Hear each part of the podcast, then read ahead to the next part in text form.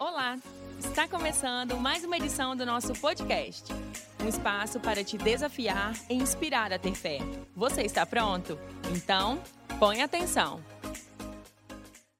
Abra sua Bíblia no livro de Juízes. Deixa aberta aí no livro de Juízes, no capítulo 3. Nós estamos estudando o livro de Juízes.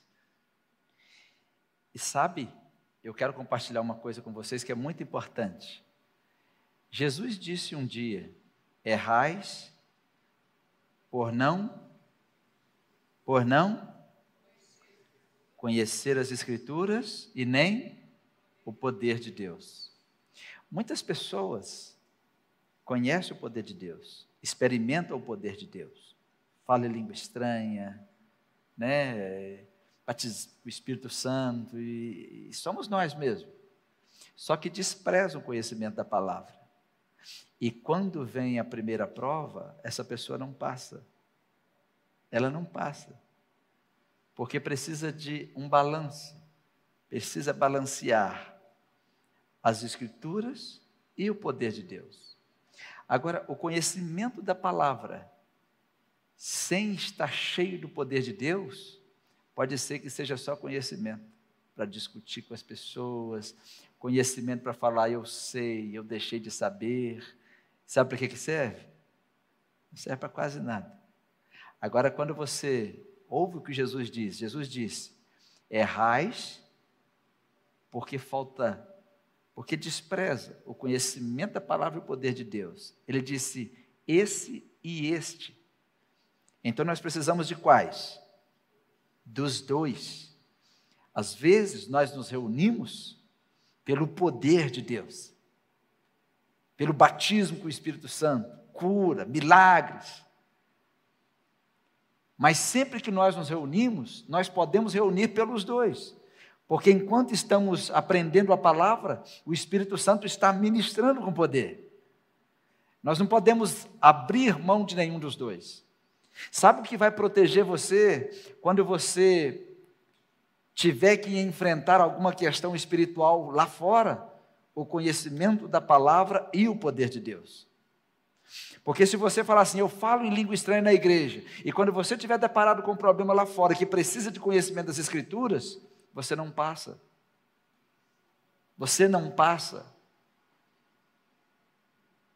Hoje o Heitor estava é, no, no, no Instagram, né? o Heitor que mexe no meu Instagram. Às vezes as pessoas falam, oh, o pastor olhou isso, olhou isso, curtiu isso. Eu falei, ah, Heitor não curte nada. E, mas ele vai passando, né? E, e, ele fala assim, não pai, eu mandei isso aqui para a mamãe. Eu, Você mandou mesmo só para sua mãe? né?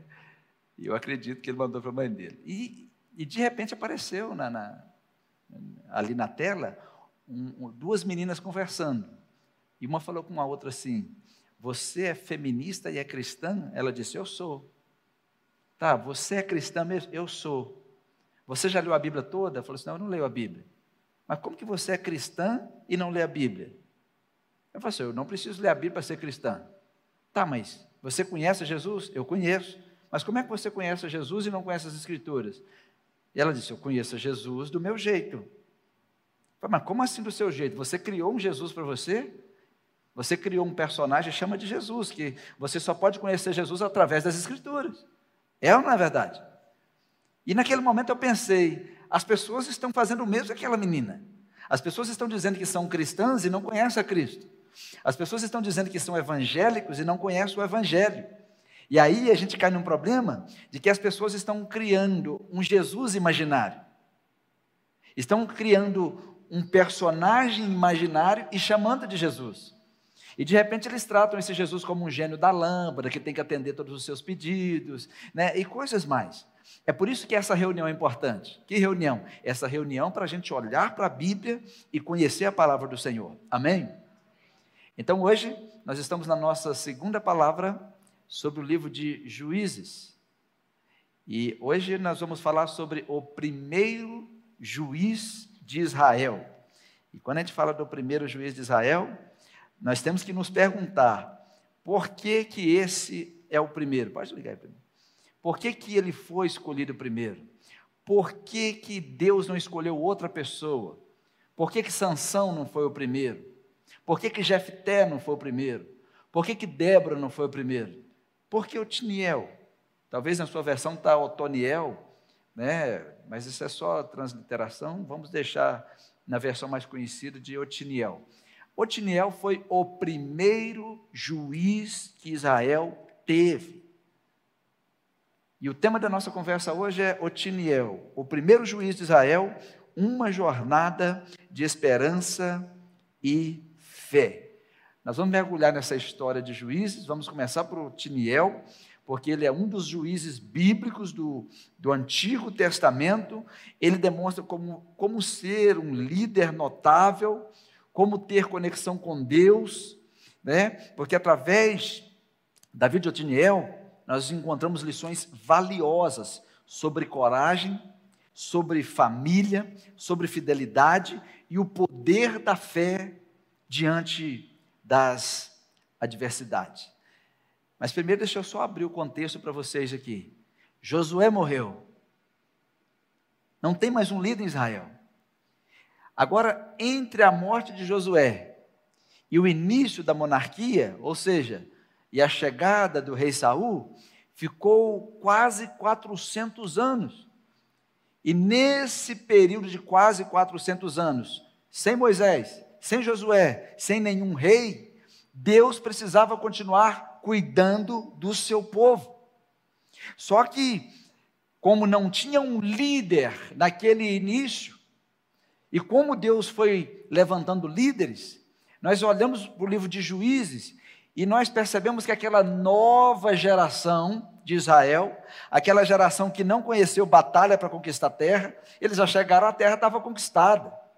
Eles não sabem o que foi atravessar o deserto, eles não sabiam de muita coisa, eles já estavam assim: nós estamos na terra que emana leite e mel.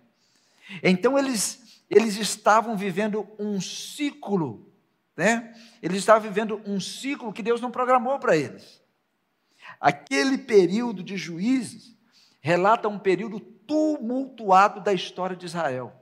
Parece que às vezes isso passa com a gente também, né? A gente às vezes passa por muitas transições, a gente às vezes muda muito de trabalho, muita, muda muito de, de residência, e a gente não sabe por que, que a gente está mudando de ciclo.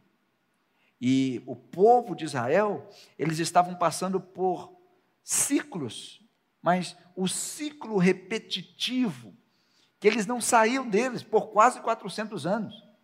Eles não aprendiam com facilidade. Olha para nós. Quantos de nós que sabe ou que sabemos o que deve fazer e não fazemos?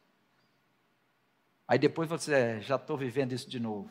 E às vezes os seus filhos mesmos falam, desde quando eu me entendo por gente, a nossa família passa por isso, toda vez.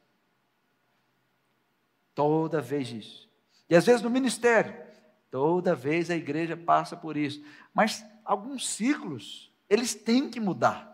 Nós precisamos mudar. Mas no caso do povo de Israel, o livro de Juízes mostra que o ciclo deles era o seguinte: apostasia, eles começavam a adorar outros deuses, vinha uma opressão, eles clamavam a Deus, Deus mandava libertação e eles viviam o tempo de paz.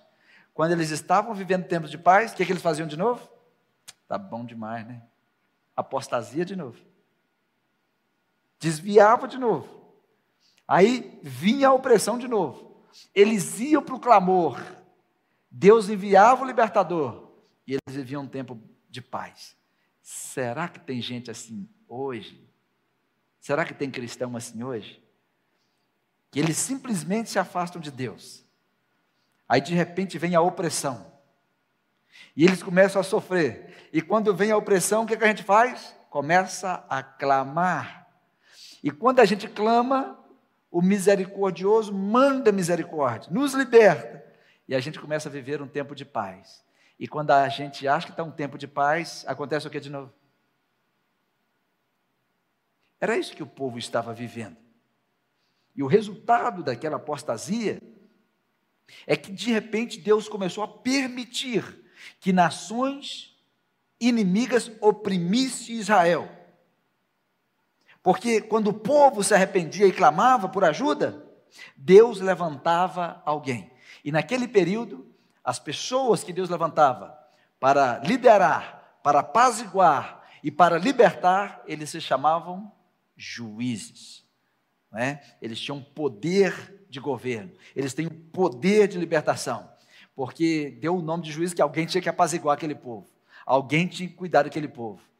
E o que eles faziam era tão morrendo que às vezes nós achamos que é impossível despertar a ira no Senhor.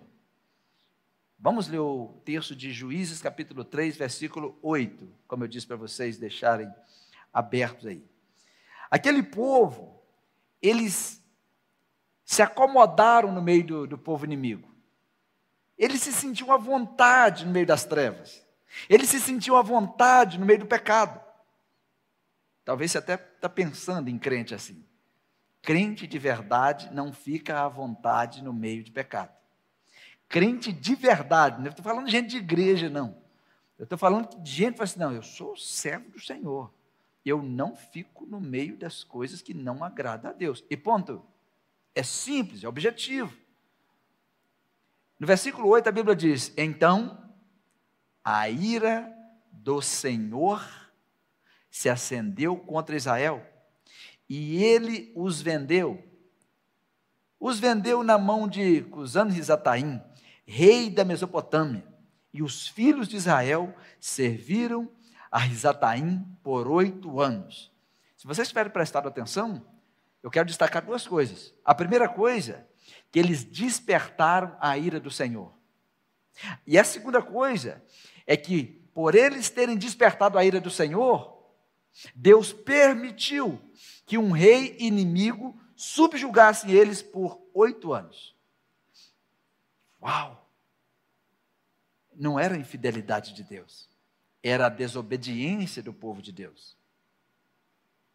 O povo estava vivendo debaixo da incredulidade, da idolatria, e com isso eles caíram em laços no meio do povo que não era de Deus. E a coisa mais fácil que tem é se acostumar com a idolatria. A coisa mais fácil que tem é se acostumar com a idolatria, é se acostumar com a incredulidade.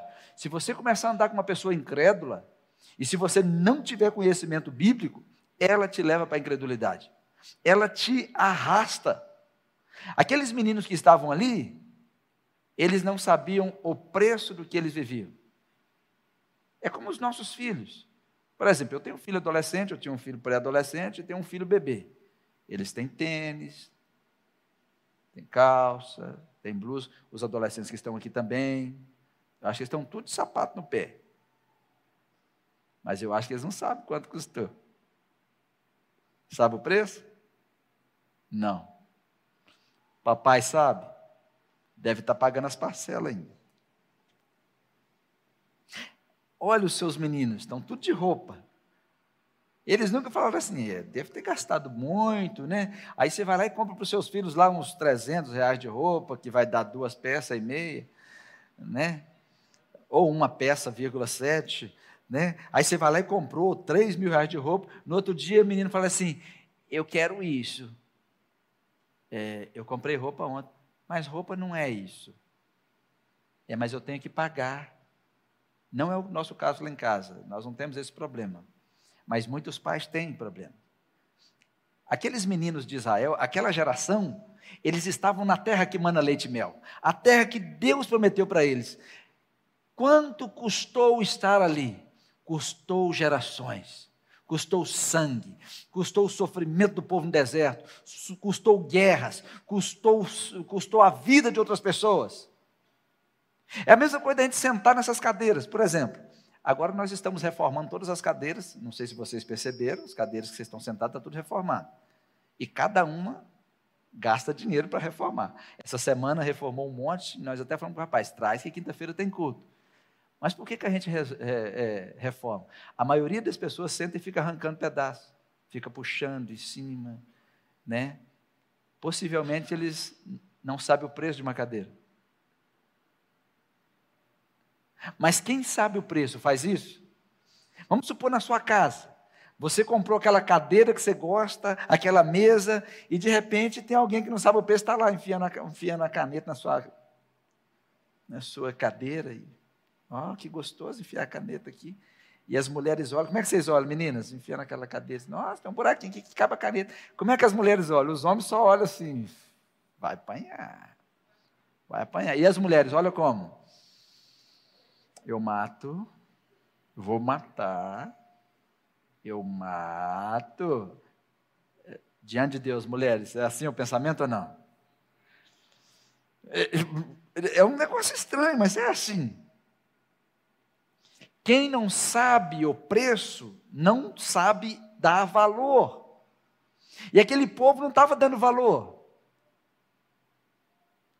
Pega um celular de 2 mil, 5 mil, 10 mil, entrega para o seu filho que não sabe o preço, ele não vai dar valor. Joga para lá, joga para cá.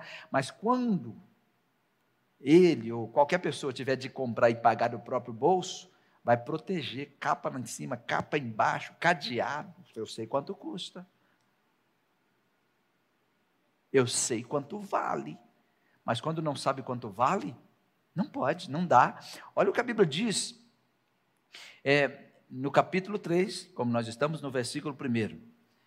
Eles não sabiam o preço da conquista. Eles não sabiam.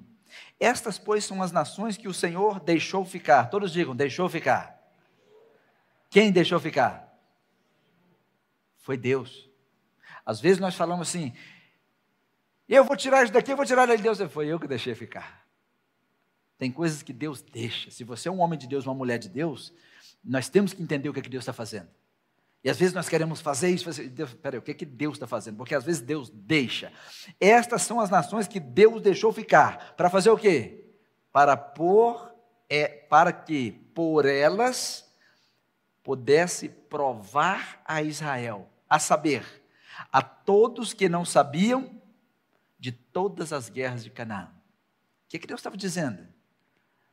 Eles vão ter que ser provados. Eles quem? Aqueles que não sabem quanto custou a conquista da terra onde eles estão. Quanto custa o que Deus colocou nas suas mãos? Nós precisamos ensinar as pessoas. Quanto custa um copo? Quanto custa estar aqui? Só você sabe quanto custa para você servir a Deus. Só nós sabemos quanto nos custa o ministério. Só você sabe quanto custa ser você. Dá uma olhadinha para a pessoa que está do seu lado, se você tiver intimidade, diga: Você sabe quanto custa ser eu? Você acha que é fácil? Você acha que é fácil ser eu? Olhem para mim. Sabe por que, que as pessoas geralmente não te valorizam? porque elas não sabem quanto custa ser você. As pessoas que sabem quanto custa ser você, elas valorizam 10 minutos na sua presença. As pessoas que sabem quanto custa o seu tempo, que você trabalha muito, que você envolve muito, quando você está com essa pessoa, a pessoa valoriza o tempo que está com você. Agora, quem não sabe quanto custa ser você, trata você como nada. E às vezes Deus vai permitir que você se afaste dessa pessoa, para que essa pessoa saiba quanto custa o preço da conquista. Eles não sabiam de todas as guerras de Canaã. Eles não souberam quanto custou para os seus pais, quanto custou lutar, quanto custou arrancar a espada, quantos morreram em cada batalha. Ninguém sabe o que você passou na vida para estar onde você está hoje. Simplesmente olham para você e não te dão o valor. Mas você sabe quanto custa ser você. Nós precisamos aprender essas coisas. O livro de Juízes nos ensina essas coisas. Deus permitiu o inimigo ficar no meio daquela geração para ensinar para eles como se luta uma guerra para mostrar para eles quanto custa ter o que se tem. Deus estava dizendo: as coisas não podem vir fáceis, porque se vier fácil, não darão valor. Deus queria provar o povo. Eles não sabiam de todas as guerras. Não tem aquela música que a gente canta? Assim que eu luto minhas guerras, assim que eu luto minhas guerras. Por quê? Você tem guerras que ninguém sabe. Temos ou não? Você tem batalhas que ninguém sabe, batalhas que tiram o seu sono, batalhas que roubam a sua mente. E as pessoas olham para você e dizem: Você é muito tranquila, você é muito tranquila e você está dentro de você. Se essa pessoa soubesse quanto custa ser eu, ela nunca diria isso. Versículo 2: Por que, que Deus fez isso? Está escrito na sua Bíblia. Deus fez isso apenas para treinar na guerra os descendentes dos israelitas, pois não tinham tido experiência anterior de combate. Por que, que Deus deixou os inimigos para fazer pressão neles ali? Para treinar na guerra os de descendentes israelitas. O que, que tem seu filho lavar o carro? Deixa ele lavar. O que, que tem seu filho capinar o quintal? Deixa ele capinar. Ah, deixa capinar. A filha do Obama, que era o presidente dos Estados Unidos, eu descobri que ela trabalhava numa sorveteria lá em Martha's Vineyard. Martha's Vineyard, lá na ilha onde nós fomos. Não era uma sorveteria famosa, ela estava lá, limpando, servindo. Uai, mas é a filha do presidente. Não sei se vocês lembram o dia que perguntaram para ele, por que, que vocês deixam? Ela precisa saber o valor das coisas. Não é pecado. Um dia o Heitor falou comigo, pai, você está me fazendo trabalhar? Olha o Heitor, e a legislação? eu falei assim, é, você está comendo também? Mas eu posso comer, e a legislação? A legislação de Deus é o seguinte: quem não trabalha é bom que não, é bom que não coma. Então vai arrumar comida para quem te ensinou isso aí. Vai lá comer lá. E eu falei, meu filho, não é pecado aprender a trabalhar. Você não pode deixar de estudar e de brincar, mas aprender trabalhar você deve aprender. Seja homem, seja um homem responsável. Você não precisa trabalhar o dia inteiro, mas você pode ajudar. Guarda as coisas. Limpe aqui, limpa aqui. Hoje de manhã, por exemplo, cheguei da rua, fui levar o Arthur. Aí cheguei em casa às sete horas, ele já estava me chamando, o Emanuel já estava lá no jeito.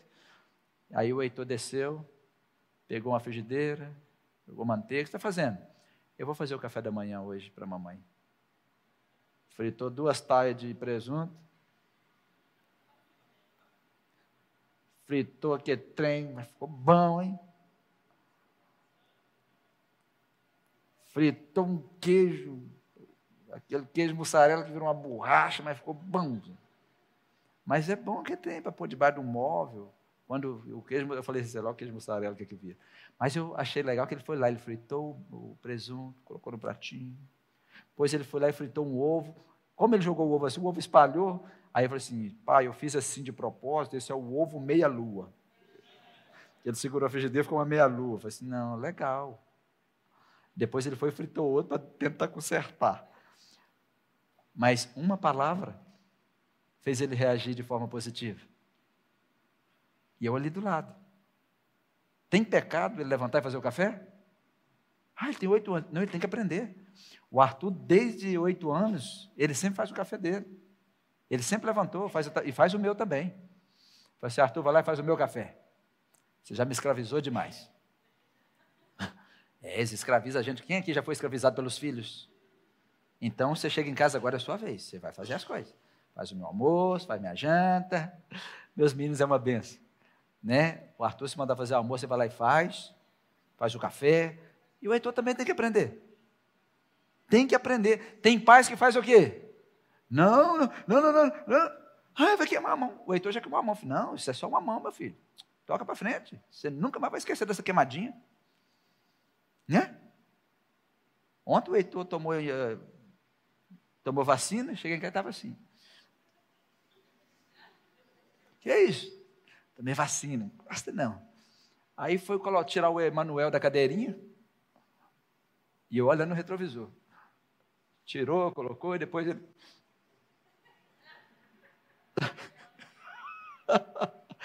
Aí a Ricete tomou vacina também, só que a Ricete amanheceu com muita dor. E a Ricete, nossa, que dor. Ele falou assim: tá vendo? Falou que eu era mãe, né?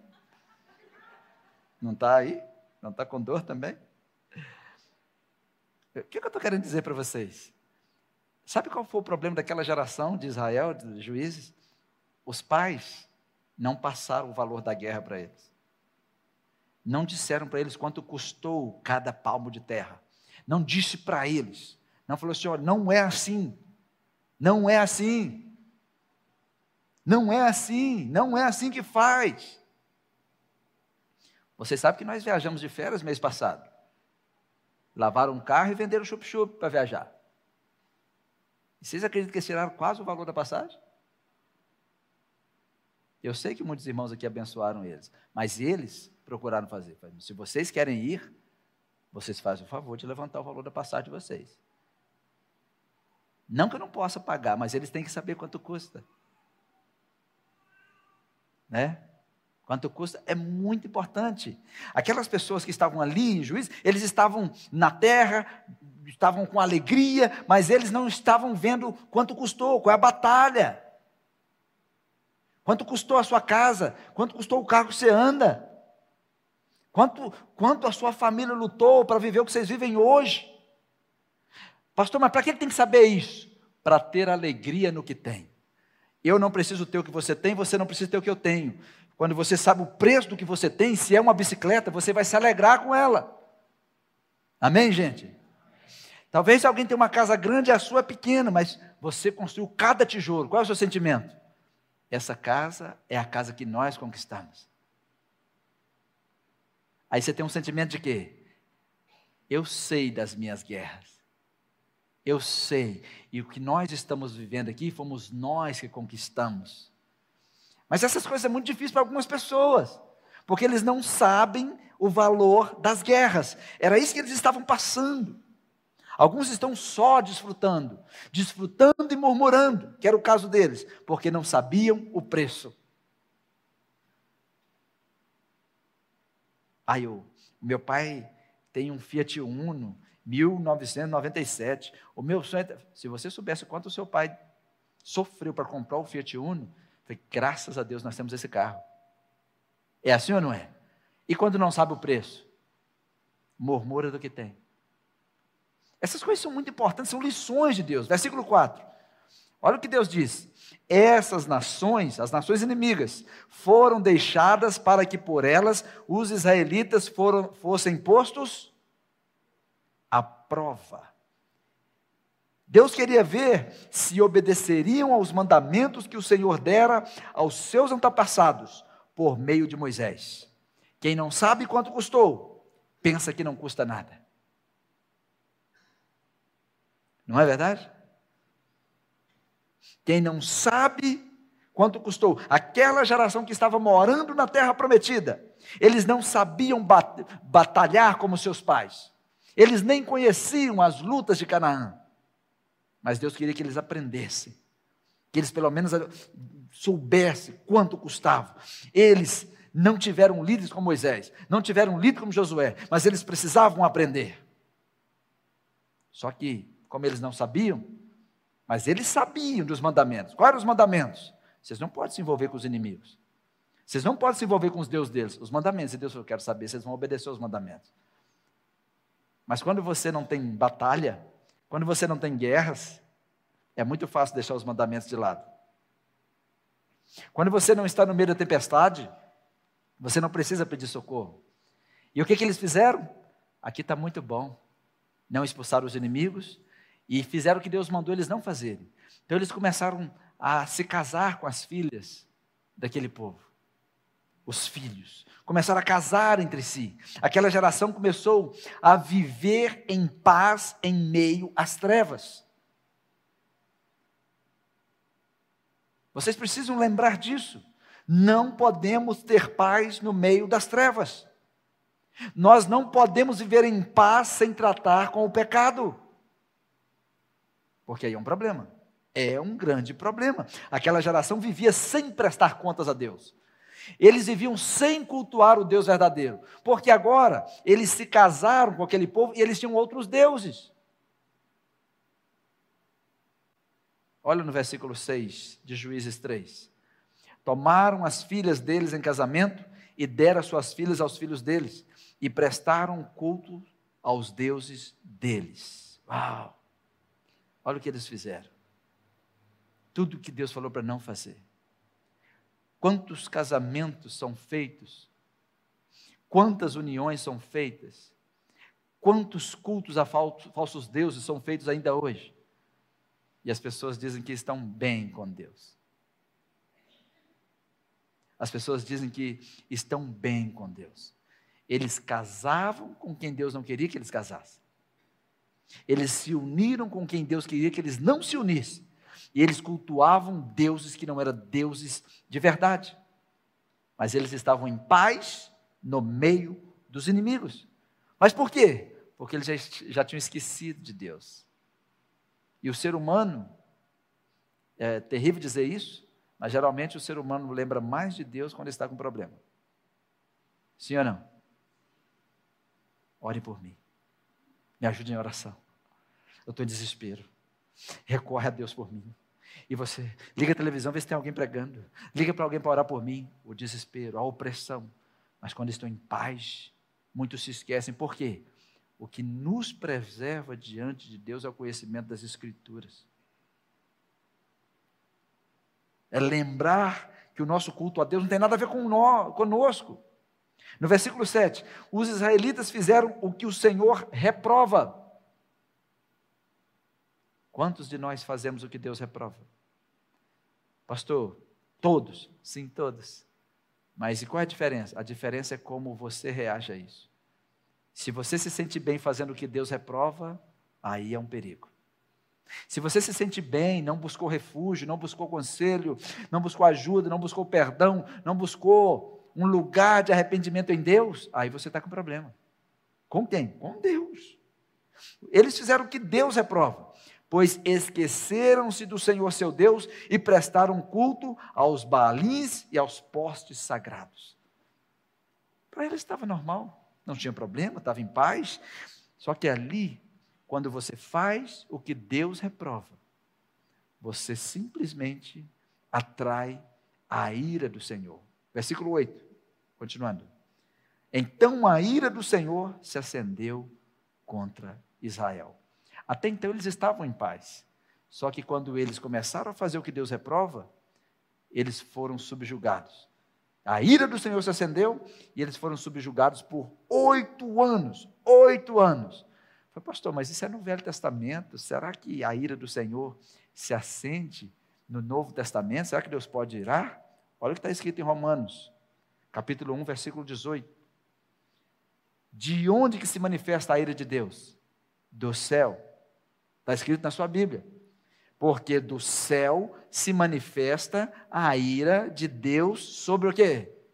Sobre toda impiedade e injustiça dos homens, que trocam a verdade em injustiça. Esse texto é perturbador. Porque se você for conversar com as pessoas que não conhecem Bíblia, vão dizer para você: Deus nunca vai ficar irado. Deus não tem ira. O juízo de Deus é a manifestação da ira de Deus. A ira de Deus se manifestou no Velho Testamento. A ira de Deus se manifesta no Velho Testamento. Só que a ira de Deus não é como a ira humana, não é, não é paixão irrefletida, não é que Deus está com raiva do ser humano, não é que Deus diz, agora estou com raiva de vocês. Não, não se trata disso. Não se trata de falta de controle de Deus. Não quer dizer que Deus está com raiva. Não quer dizer que Deus está fora de, Deus, de si. Quer dizer que Deus não suporta o pecado. Quando Paulo diz que a ira de Deus se manifesta, está dizendo que Deus não suporta o pecado. É a ojeriza divina pela injustiça. É o desprezar de Deus contra o mal. É o desprezo divino. É a expressão do justo juízo de Deus contra o pecado e o pecador.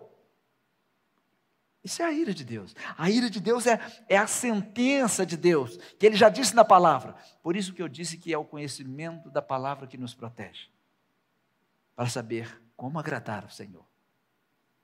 A santidade de Deus, quando ela é posta em ação, é vista como a ira de Deus. Como assim? Não, Deus trouxe juízo. Porque se Deus não mostrar sua ira, ele será injusto consigo mesmo, negando a sua santidade. Porque Deus nunca vai ser conivente com o pecado. Se Deus não mostrar sua ira com os homens ímpios, ele está sendo injusto com esses homens ímpios, negando o que merecem. Pastor, mas isso é terrível. Mas essa não é a vontade de Deus. A vontade de Deus é a vossa santificação. A vontade de Deus é a sua salvação e a minha salvação.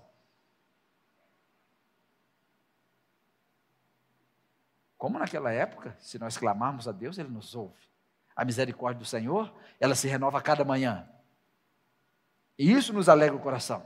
Voltando para Juízes, capítulo 3, aquele povo viu que a ira de Deus se manifestou. Eles agora estavam subjugados com um rei inimigo. E o que, que eles fizeram? Fizeram o que a gente faz. O que, que a gente faz?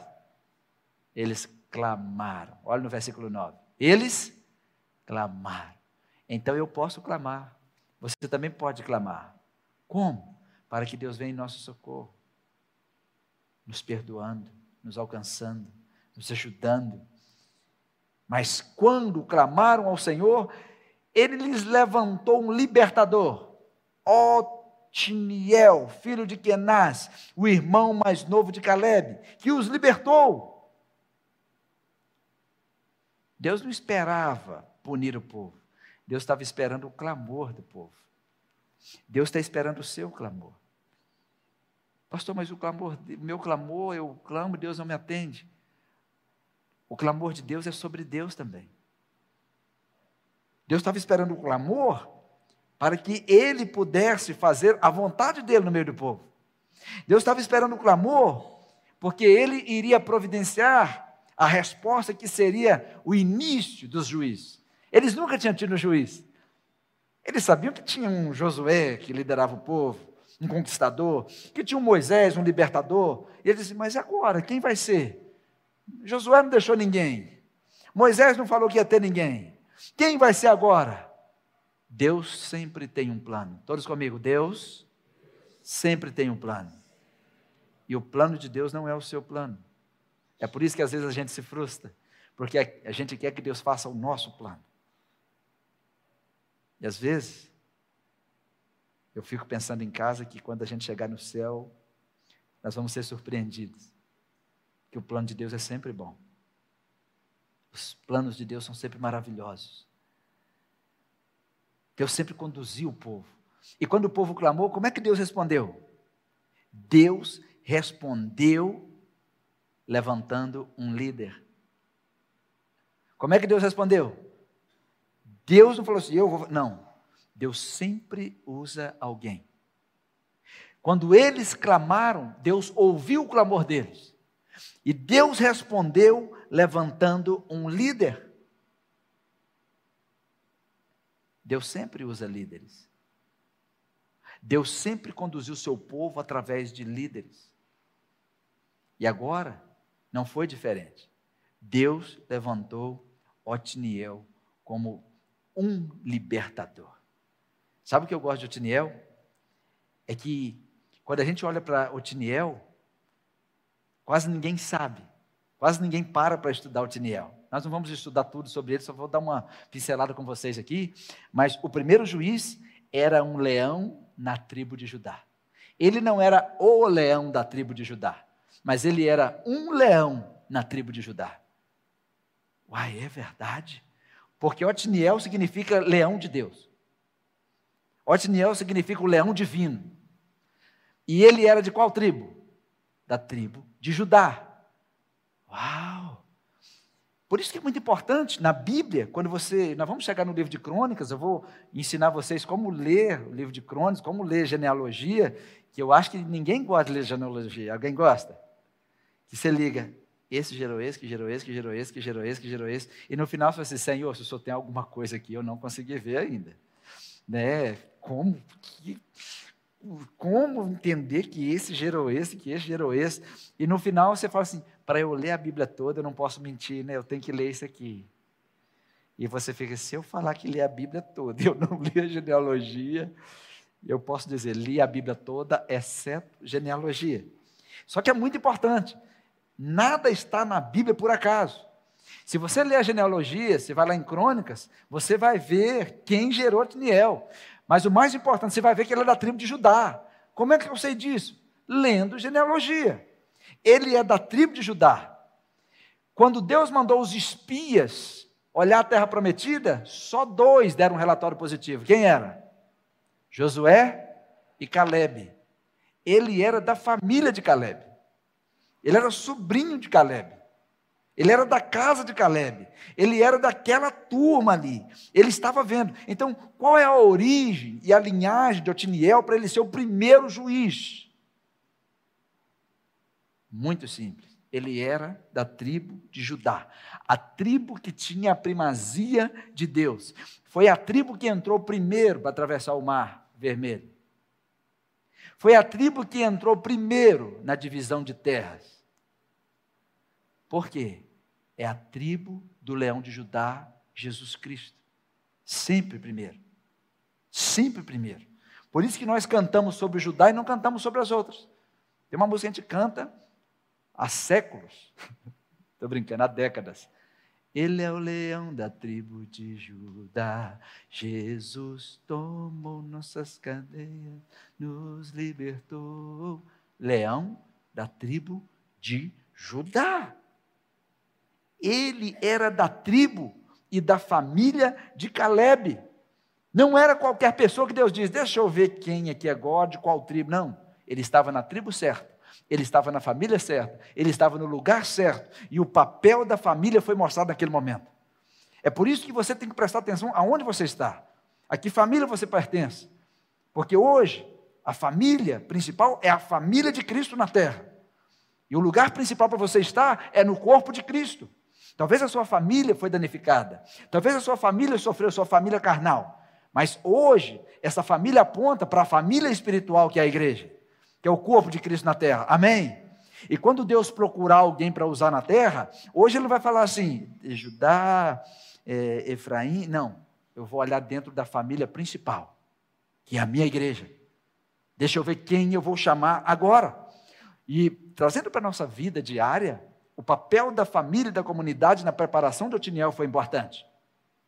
Ele cresceu na, na, na, na família que preparou para servir a Deus. Ele foi preparado para servir a Deus. Ele cresceu na família que estava de frente no acampamento da tenda do tabernáculo. Ele cresceu na família que falou assim: olha, a nossa tribo é a primeira, nós somos a tribo de Judá. Nós temos que atravessar o oceano primeiro. A nossa tribo tem que entrar na conquista primeiro. As batalhas é sempre a gente primeiro. Por que primeiro? Tem uma promessa diferente para a nossa tribo. Fiquem atentos. Otiniel cresceu ouvindo aquilo. Otiniel cresceu ouvindo que o tio estava no meio dos homens que foram olhar a terra. Otiniel cresceu ouvindo sobre as batalhas de Judá. Ele cresceu ouvindo sobre a sua família diante de Deus. Ele não era qualquer homem. Ele não era qualquer um. Ele sabia que Deus estava olhando para a tribo de Judá. Ele só não imaginava que ele seria o próximo da fila. Deus está olhando para a igreja na terra. Você talvez não imagine que você pode ser o próximo da fila. Mas Deus chama quem Ele quer. Pessoas que têm hábitos espirituais e pessoas que se cuidam diante dEle. Talvez você já se perguntou assim: eu já vi Bíblia com um leão na capa. Eu chego na igreja e tem um leão na parede. Às vezes as pessoas gravam um CD e pôs um leão, já se perguntaram por que usa esse leão? É por causa de autoridade? Por que, que é isso? Abra sua Bíblia em Gênesis 49, deixa marcado o livro de Juízes, e eu quero responder a isso para vocês.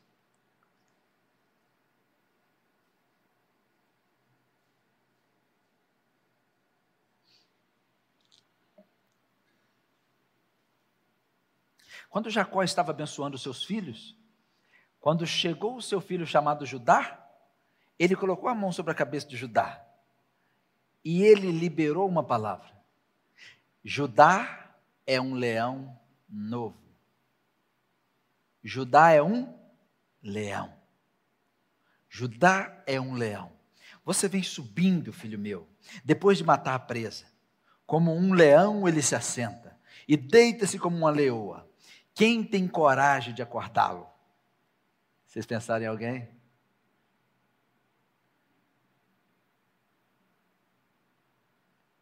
Tem gente que se assenta como um leão. As mulheres se deitam como leão, tenta cortar elas para você ver do sono. É, o negócio fica feio. Como um leão se assenta, como uma leoa que tem quem tem coragem de acordar. O cetro não se apartará de Judá. O que ele disse? O cetro, o governo, o reino. Isso é o cetro. Naquela época, Judá era rei, gente? Sim ou não? Judá era rei, gente? Em Israel tinha rei? Mas Deus já estava dizendo: vai ter rei, vai ter cetro, vai ter reino. Essa é uma palavra profética de um pai liberando para o filho. O cetro não se apartará de Judá, nem o bastão de comando dos seus descendentes, até que venha aquele a quem ele pertence, e a ele as nações obedecerão. Está falando de quem? De Jesus Cristo. É por isso que Jesus é o leão da tribo de Judá, como disse em Apocalipse, se referindo a esse momento em que as palavras saem da boca do patriarca Jacó. É por isso que você vai na igreja e vê um leão na camiseta, na Bíblia e tal. Por quê? Porque esse é o símbolo da tribo de onde viria Jesus. E esta palavra é: o cetro não se afastará. Davi era da tribo de Judá. Jessé, o pai de Davi, era da tribo de Judá. José, o pai de Jesus, ali na genealogia de Mateus, era da tribo de Judá. Jesus, então, era da tribo de Judá. Por isso que era chamado como leão da tribo de Judá. É por isso que Judá sempre primeiro, Deus sempre manda o governo primeiro. Deus sempre levanta líder primeiro. Deus sempre manda o leão primeiro.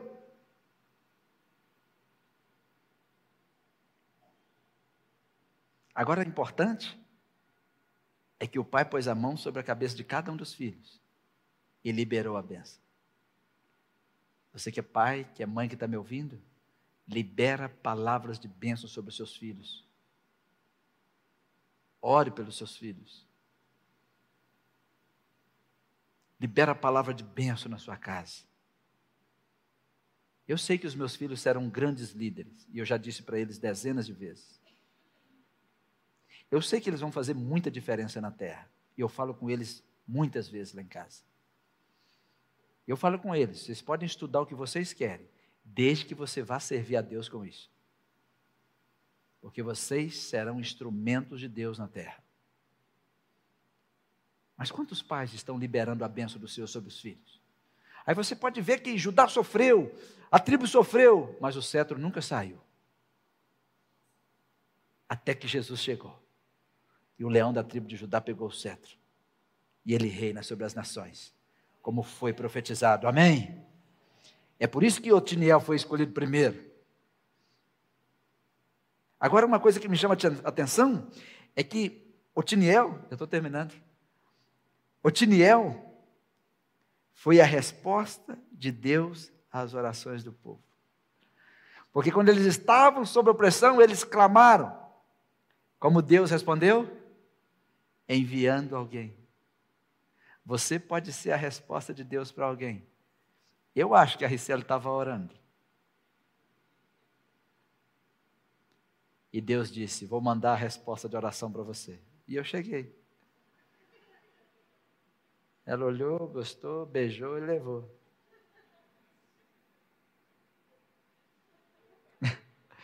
Otiniel foi a solução de Deus para Israel.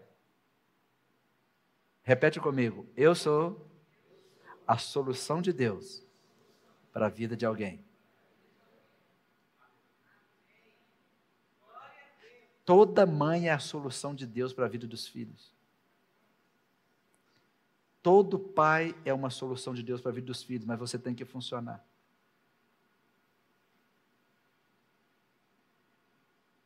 A família é a solução de Deus para nós, para nos proteger. O pastor é a solução de Deus para a igreja. A igreja tem que reconhecer que às vezes está clamando e Deus levanta líderes, que é a solução de Deus para você. Um líder no meio das mulheres, um líder no meio dos homens. E você tem que parar e pensar assim: eu não estou fazendo alguma coisa para homens, não. Eu sou a solução de Deus para alguém. Você pode não saber. Pode ser que você saia da sua casa e vai na casa de alguém só tomar um café. E quando você chega lá, você não sabe, mas você está curando aquela pessoa só de estar sentado ali. E você não sabe que você é a resposta de oração daquela pessoa. Talvez você não sabe, você mandou uma mensagem para alguém. Ou você ligou para dizer: Olha, Jesus te ama, hein? Saudade de você, hein? E você não sabe que você foi a solução de Deus naquele momento. É muito importante parar e pensar, porque o Tiniel foi a resposta de Deus às orações do povo. Olha no versículo 10. O Espírito do Senhor veio sobre ele, de modo que liderou Israel e foi à guerra. O Senhor entregou Risataim, rei de Arã, nas mãos de Otoniel, que prevaleceu contra eles. Otoniel não estava lutando contra ninguém. Ele estava na casa dele, estava ali com a família dele. Mas de repente Deus falou com ele assim: é você. Ah, eu o quê? Você é a resposta de oração do povo. Levanta e vai lutar. E a Bíblia diz que ele foi e Deus entregou o inimigo na mão dele. Ele partiu para cima. Ele lutou para acabar com a opressão contra o povo de Deus. Ele mostrou integridade e comprometimento com Deus na batalha. Quando Deus te levanta, Ele te levanta e te enche do espírito dele para fazer o que Ele te chamou para fazer. Se Deus te chamou para fazer algo, pode ficar tranquilo, não precisa se preocupar. Deus te chamou para fazer o quê? Deus te chamou para ser evangelista, para ser intercessor, para cantar, para pregar, para ser líder de um discipulado, para ser líder de uma célula, para ser líder de uma igreja. Deus te chamou para quê? Para visitar o hospital, para ser um diácono, para ser uma diaconisa. Ah, mas eu tenho medo. Deus te chamou? Primeira coisa que ele faz, ele te enche do Espírito Santo. Ele traz uma unção sobre você para fazer o que ele te mandou fazer. Foi o que ele fez com o Tiniel. Não porque o Tiniel era forte. Não, não, é porque o Espírito do Senhor estava sobre ele. Agora, quando o Tiniel começou a liderar aquele povo, olha no versículo 11, seguindo a Bíblia. E a terra teve paz durante 40 anos, até a morte de Otiniel, filho de Kenaz. Sabe por que eles viveram em paz? Porque Deus levantou liderança para cuidar deles. Esse é o modo que Deus trabalha. Você que é pai, assuma a liderança da sua casa, a liderança na vida dos seus filhos. Você que é mãe, você que é um casal, vocês dois precisam assumir a liderança da família. Você precisa assumir a liderança da sua vida, liderança financeira, liderança emocional, todo tipo de liderança. Você precisa pedir a Deus, Senhor, me enche do teu espírito para assumir a liderança da minha casa. Você que é empresário, peça a Deus para te dar unção para liderar, porque nós somos mordomos de coisas de Deus. Você que é um líder espiritual, ninguém deve ter medo se você está fazendo o que Deus te mandou fazer. Apenas diga: Deus, eu só preciso que o teu espírito me guie e tudo vai dar certo. Quantos anos de paz? 40 anos de paz. Por quê? Deus considerou o caráter de Otiniel como líder. Deus considerou a integridade e a sabedoria de Otiniel. Deus considerou a devoção e a confiança na orientação divina vindo da família de onde ele veio. A influência de Otiniel foi tanta que alcançou a nós hoje. Porque era um líder guiado por Deus. A influência dele atravessou gerações a influência dele, o impacto dele na unificação, no fortalecimento daquele povo, ecoou na vida de todos os líderes que vieram depois dele. Isso é importante para nós. E nós precisamos ler o livro de Juízes e extrair as lições que Deus deixou para nós hoje. Olhar para o Tiniel, olhar para Israel e dizer que lições eu tiro para mim. Eu não posso ser como Israel. Eu não posso ficar em ciclo, em ciclos, desagradando a Deus. Quando estou em paz, eu desagrado a Deus. Quando está tudo ruim, eu clamo a Deus. Eu não posso fazer isso. Eu preciso amadurecer na minha vida. E se você é um líder, olhar para o Tiniel. Olha a relevância da vida do Tiniel. Para nós hoje, para líderes hoje. buscar os princípios de fé da vida dele e ficar no lugar onde Deus nos chamou. A família que você nasceu, ela não vai levar muito em consideração se você estiver na família que Deus te colocou, que é a igreja dele na terra, que é o corpo de Cristo. Deus olhou para Otiniel e ele estava pronto para o momento que Deus chamou ele. Então fique pronto para quando Deus te chamar. Esteja pronto para quando Deus olhar para você e dizer: agora é você. Eu preciso que você tenha caráter, eu preciso que você seja fiel, eu preciso que você tenha coragem, fidelidade e confiança em mim. É o que Deus diz. Que Deus abençoe você e que você guarde essa palavra no seu coração uma palavra de liderança. Semana que vem, nós vamos falar do segundo juiz. O nome dele é Eude. Otiniel foi bem, 40 anos, mas Eude garantiu 80 anos de paz. Como garantir 80 anos de paz no meio de tanta turbulência? Semana que vem nós vamos descobrir. Porque pode ser que alguns de vocês estão buscando paz, está buscando segurança. Você não vai encontrar em outro lugar não ser Jesus Cristo. Talvez você que está me ouvindo, onde você estiver me ouvindo ou assistindo, paz só em Jesus. Você que está aqui, busque paz em Jesus. Não importa o que você está passando. Tem coisas que você está tentando resolver sozinho.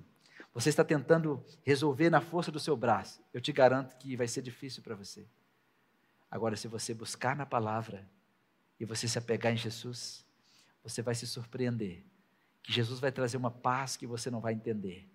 E Jesus vai te mostrar os interesses dele e vai te mostrar as saídas dele. Feche os seus olhos, por favor. Eu queria que você apresentasse a Jesus as suas guerras. Ninguém sabe quanto custa ser você. Ninguém sabe o que você passou para chegar aqui. Mas talvez você não sabe o preço de uma guerra. Talvez você é um jovem, uma mulher, um homem que tem murmurado, tem reclamado da vida, e você parou, não parou para pensar quanto custou, talvez para os seus pais ou para os seus, seus avós, para você chegar até aqui. Talvez você tenha acusado os seus pais de tantas coisas. Talvez você está com raiva dos seus pais, dizendo ele não presta, ela não presta, olha o que ele é. Mas eles cuidaram de você quando você estava no berço. Eles trocaram sua fralda quando você não sabia falar, quando você não sabia andar. Você não sabe quanto custou para eles cuidar de você cada noite, cada madrugada. Você não sabe quanto custou para sua família, mesmo que a vida tenha sido difícil, mas com certeza eles estavam lutando. Talvez não lutaram do jeito que você esperava, mas talvez hoje é dia de você mandar uma mensagem, dizer eu te amo, eu te perdoo, Talvez hoje é o dia de você talvez ligar e dizer: Eu não sabia. Eu nunca parei para pensar quanto custou ser vocês. Eu nunca parei para pensar quanto custou aquela bicicletinha. Eu nunca parei para pensar quanto custou aquele quilo de maçã que eu joguei fora. Eu nunca parei para pensar quanto custou trabalhar dia e noite para me dar aquele lápis e aquele caderninho simples. Eu nunca fiz a conta mas custou. Talvez você nunca parou para pensar quanto custou a guerra para você ter a vida que você tem hoje. Talvez você nunca parou para pensar quantas vezes o seu pai ou sua mãe que você já murmurou contra, quantas noites no hospital porque você estava com febre. Quantas noites ali de madrugada porque você estava com uma dor e e foi difícil. A mensagem de hoje não é sobre ser um Otiniel, um batalhador, um libertador. É também sobre reconhecer o preço das guerras de quem cuidou de você. De mandar uma mensagem hoje e dizer: obrigado por lutar por mim. Obrigado, porque eu sei que no momento que eu nem sabia que eu estava existindo, você estava lutando por mim. E talvez você não percebeu que Deus permitiu algumas lutas para você reconhecer. Talvez você já brigou com seus pais, com sua mãe, seu avô, mas nunca disse obrigado. E dizer assim: Eu não sei quantas lutas você teve. Eu não sei quais foram as suas guerras, mas eu sei que você teve. E eu quero só te agradecer. Estou enviando essa mensagem para dizer obrigado. Estou te ligando para dizer obrigado. Obrigado. Eu murmurei, eu falei, eu não deveria. Eu não quero ser como aquele povo de Israel. E talvez eu falo para alguém também que é como Tiniel. Deus te levantou para libertar sua casa. Deus te, te levantou para ser um libertador na sua família. Talvez Deus te levantou para ser um libertador no ministério. Deus te levantou para ser um libertador nessa cidade. Talvez um homem da política, uma mulher da política, talvez alguém que vai guiar um povo. Eu não sei o que Deus está falando com você, mas você pode dizer aí, dizer a Deus, eu quero ser a resposta de oração na vida de alguém que talvez o Senhor está olhando para mim e quer me chamar. Eis-me aqui, envia-me a mim. Se eu sou a resposta de oração, eu estou aqui, eu estou pronto, em nome de Jesus. Obrigada por escutar o nosso podcast. A palavra de Deus tem poder para transformar nossas vidas. Então siga as nossas redes sociais e receba mais mensagens que o ajudarão a crescer espiritualmente.